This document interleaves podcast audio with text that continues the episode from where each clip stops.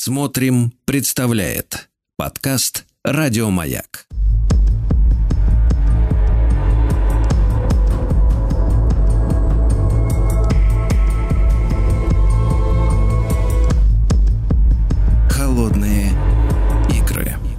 Дорогие товарищи, мы продолжаем наш цикл «Холодные игры». Он посвящен холодной войне, истории этого противостояния Запада и Востока. И, конечно же, Евгений Юрьевич Спицын, историк, публицист с нами. И мы продолжаем разговор о Берлинском кризисе 1953 года. Ну, у нас в основном в нашем, э, так сказать, в наших воспоминаниях, наверное, сидит в большей степени фильм, да, «Холодное лето 53-го», там э, выпускание, выпуск из лагерей э, Э, большого количества заключенных, в том числе уголовников, да, ситуация с Берией, но все это внутренние дела, а на внешнем рейде у нас э, как раз противостояние в Берлине. Евгений Юрьевич, доброе утро. Да, доброе утро, здравствуйте. Да. Так вот, мы плавно подходим к непосредственно самому, да, вот берлинскому кризису, обрисовали в общих чертах э, расклады, да, и внутри нашей страны, и международные. Э, что же у нас происходит вот э, уже непосредственно в Берлине? Да, ну вот э, мы остановились в прошлый раз на том, что состоялось заседание Политбюро, э, где жестко критиковали и Ульбрихта, и его супругу.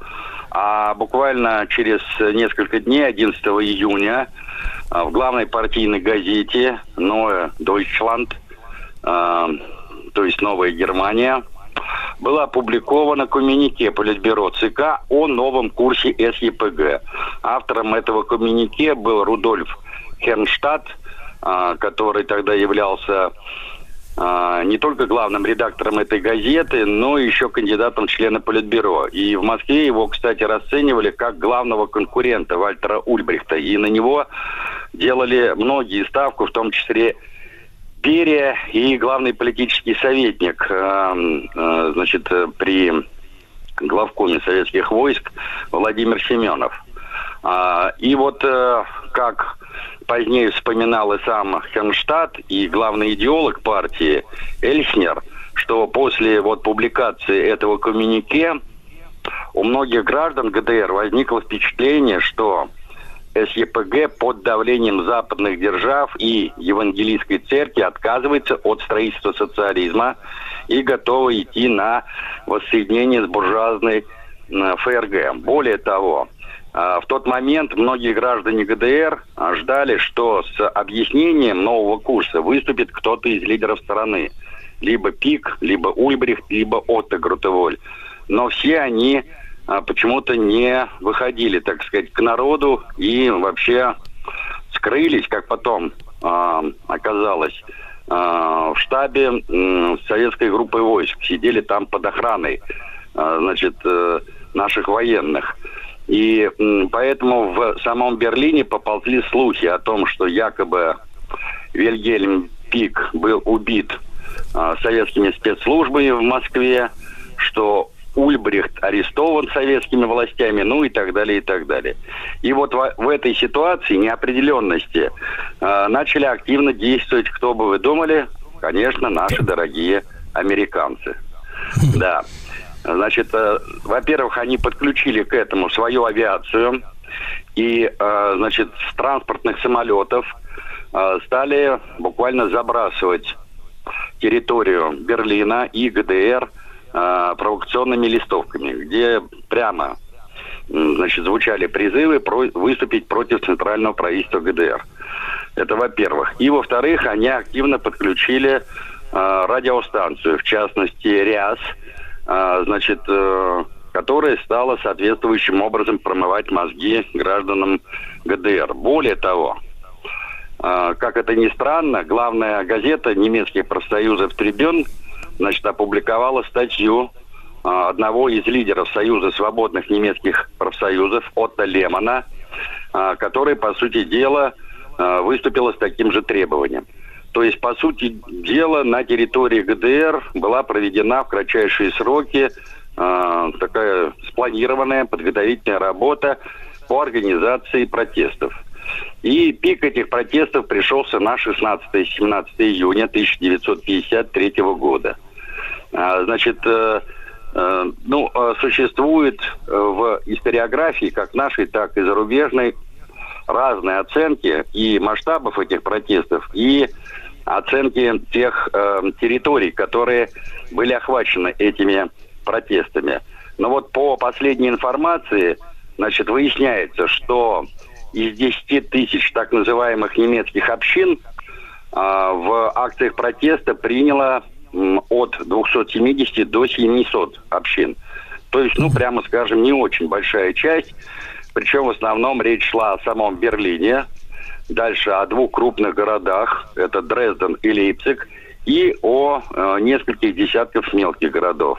А, причем я замечу, что а, наиболее мощные промышленные районы Восточной Германии в этих акциях протеста не принимали участие. Еще важное обстоятельство. В этих акциях протеста принимали участие в основном рабочие. А не, а, значит, университетская профессура, не инженеры, что любопытно, не даже студенты активное участие в этих протестах не принимали. То есть пролетариат, важно, да, именно первым делом поднялся? Да, пролетариат. А знаете почему? Дело в том, что, а, я не знаю, по недоумению или по какой-то ну, иной причине, а, буквально ну, за пару дней, что ли, до а, организации этих протестов были повышены нормы выработки на, значит, крупных э, заводах Берлина, Лейпцига, Дрездена. То есть за одну и ту же зарплату рабочие должны были производить значит, большее количество продукции. А намного есть... ли, Евгений Юрьевич, намного ли подняли норму? Да, на 20-25%. То есть это довольно существенный был рост. Поэтому это и вызвало возмущение именно в рабочей среде. И именно на э, рабочих и был сделан основной упор. Причем, а кто, тут, знаете, соответственно, Евгений Юрьевич, а кто, так сказать, вот выдумщик этой меры в такой ответственный момент? Это же, получается, диверсия такая произошла? Ну, называют фамилию Ульбрихта. Но тут, видите, вот я вам говорил в прошлый раз, что существует версия, что именно руководство ГДР специально спровоцировало эти протесты с тем, чтобы их подавить жестко и тем самым напугать Москву. Что если Москва будет, э, значит, проводить линию на э, поглощение ГДР ФРГ, то, значит, э, получится то, что получилось. То есть mm-hmm. Ульбрихту важно было показать свою решимость отстаивать, значит, э, ну, как бы, или сохранение, вернее, ГДР в составе Восточного блока. Я не mm-hmm. знаю, насколько это так, но вот такая версия выдвигается. Более того, говорится о том, что вот за организацией этих протестов стояли в том числе и ряд членов советского руководства, и в данном случае тот же Филитов, который считается крупнейшим специалистом по истории Германии, он э, выдвинул версию, что за Ульбрихтом стояли никто иной, как э, Михаил Андреевич Суслов и Никита Сергеевич. Хрущев. Удивительно. Так что вот э, вполне возможно, что это была провокационная мера. Но опять-таки, это одна из версий.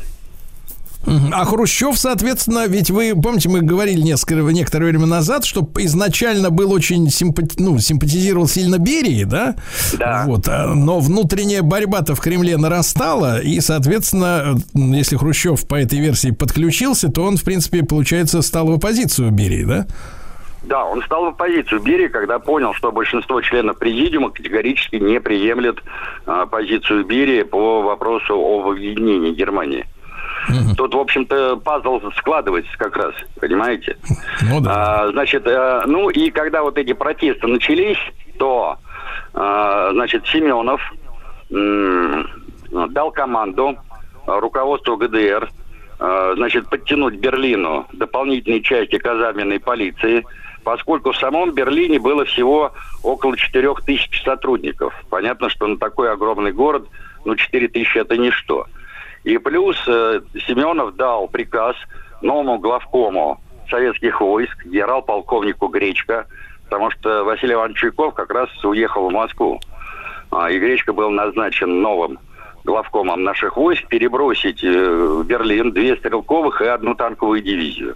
И уже утром 17 июня наши войска взяли под охрану все правительственные и партийные объекты в Берлине – а комендант Берлина, генерал-майор Петр Деброва, издал приказ об объявлении в городе военного положения. То есть фактически мы, э, мы в результате вот этих э, манипуляций, да, в том числе и со снижением зарплаты, да, потому что можно по-разному говорить, повышение нормы производительности, ну, да, да, или да, наоборот, да, да. просто мы фактически нас заставили, ну, одни силы заставили всех остальных взять за ГДР ответственность, да, полностью. Ну, естественно, да, да, да, да. Причем я хочу сказать, что тогда же в Берлин срочно прибыл начальник Генштаба вооруженных сил, это маршал Советского Союза Василий Данилович Соколовский, который, я напомню, э, командовал как раз нашей группой войск во время первого берлинского кризиса 48-49 года и ситуацию э, в ГДР и в Берлине знал очень хорошо. Ну вот. И, значит, э, в связи с этим обстоятельством в либеральной историографии существует представление о том, что, дескать, именно советские войска силой подавили выступление, и что вместе с Соколовским в Берлин якобы прилетел Лаврентий Павлович Берия, который пробыл в Берлине чуть ли не целую неделю. Но на самом деле, на самом деле, Берия в Берлин не летал. Он послал туда своих замов, Кабулова и э, Гаглидзе. И они там э, действительно занимались координацией э, деятельности наших спецслужб, немецких спецслужб. Но самое главное даже состояло не в этом, а в том, чтобы э, именно Кабулов и Гаглидзе э, скоординировали работу по задержанию зачинщиков этих беспорядков. Потом, кстати, Молотова это обстоятельство очень будет беспокоить. И он специально направит в президиум ЦК записку по этому поводу, поскольку а, в результате вот этой операции было задержано более пяти тысяч человек. И Молотов сказал, что а, пять тысяч человек не могут быть зачинщиками беспорядков. Ну, в лучшем случае это несколько десятков, но может там пару сотен человек. Никак не пять тысяч человек. Не надо было э, ну, как бы создавать на пустом месте проблемы, в том числе и нашей военной и политической администрации. Э, ну, э, кстати, в Берлине есть улица 17 июня, куда uh-huh. постоянно бегают, кладут цветочки, якобы в памяти о жертвах э, советской тирании. Но на самом деле э, никакого реального разгона протестующих не было. Э, в общем-то, все эти протесты, они схлопнулись сами собой, причем довольно быстро. Пик пришелся действительно 17 июня, а уже 19 июня фактически все схлопнулось. И даже западные э, историки, они говорят о том, что общая численность погибших не превышала 50 человек. Э, более того, есть э, документированные свидетельства о том, что на самом деле со стороны бунтовщиков было убито 33 и ранено 132 человека, а со стороны правительственных войск было убито около 15 человек и ранено около 150 человек. А там, есть, Евгений э, Юрьевич, происходило вооруженное противостояние? То есть э, там э, протестующие где-то откопали в схронах, да, э, так сказать, да, автоматы да, да. немецкие? Да, тут дело вот в чем еще. Дело в том, что когда произошел вот пик этих э, значит, событий на 17 числа, и в забастовках участвовало порядка 180 тысяч, э, на следующий день вышло правительственное коммюнике, где эти события были названы попыткой фашистского путча.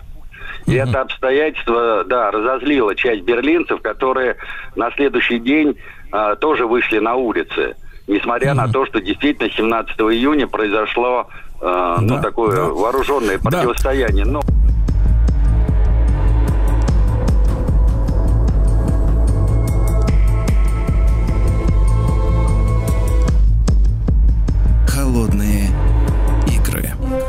Итак, друзья мои, 70 лет назад, берлинский, в эти дни, да, берлинский кризис 53 -го года, Евгений Юрьевич Спицын, историк и публицист с нами, да, к 19 числу, э, я так понимаю, выступления стихли, а какие наши, э, так сказать, э, люди сделали управляющие, да, выводы из всего этого? Да, смотрите, действительно, 19 практически все закончилось. Американцев это, естественно, не устроило, и они пытались 22 числа организовать вновь всеобщую забастовку, причем э, главным образом на железнодорожном транспорте и на крупнейших предприятиях страны. Но ничего у них из этого не вышло.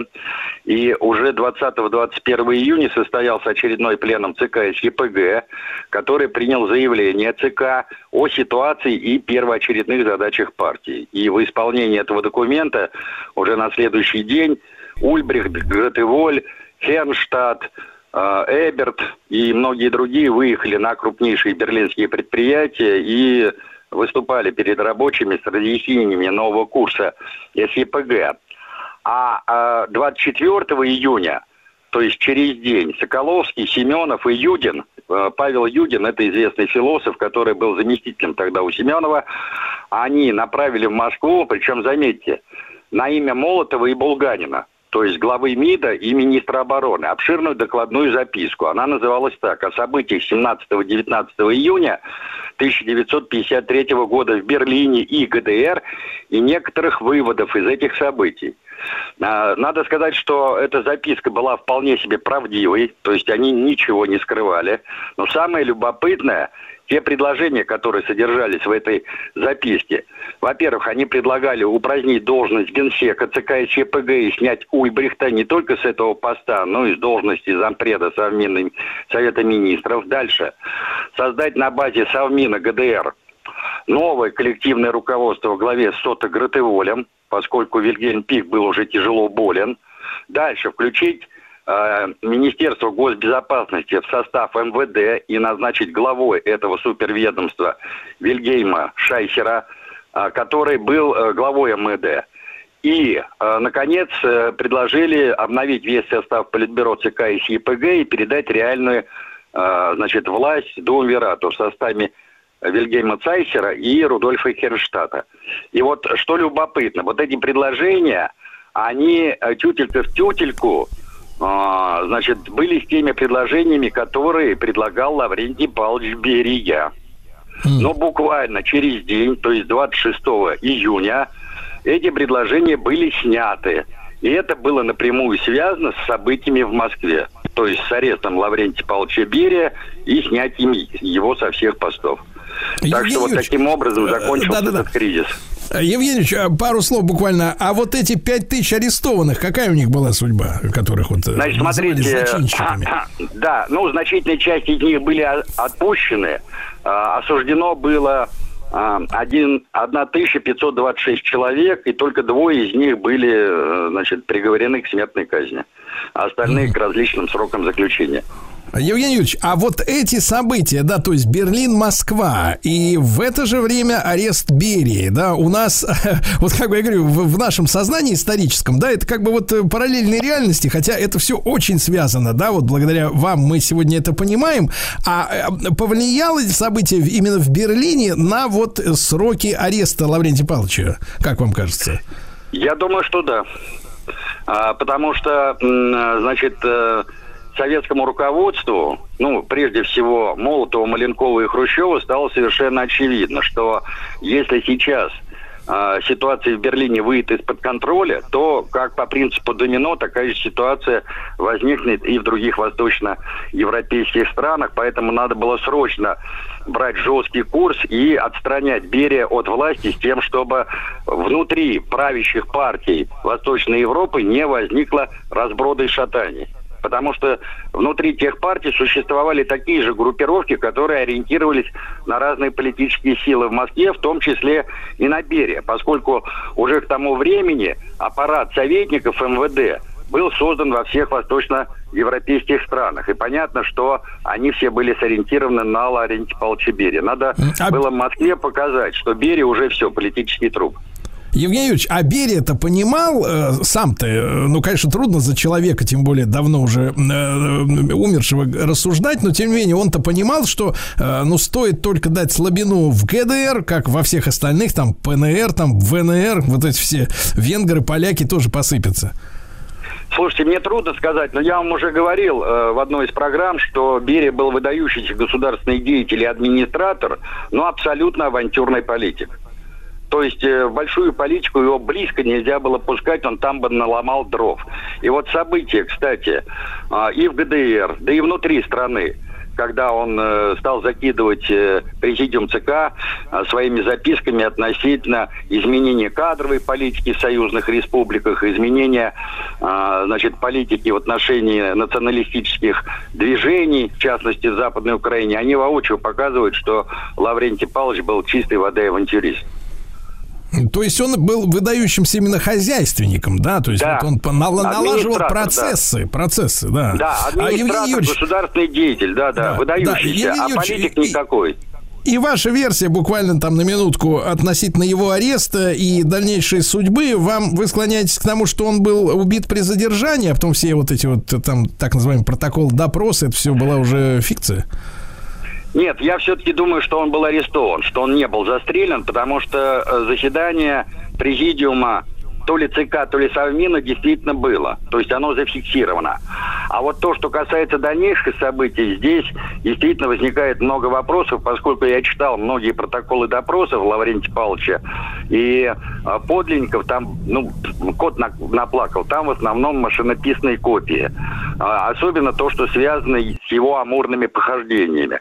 Ведь существует промежуточная версия, что якобы до 17 августа Лаврентий Павлович был жив, и действительно его допрашивали. А потом, 17 августа, он был тайно убит.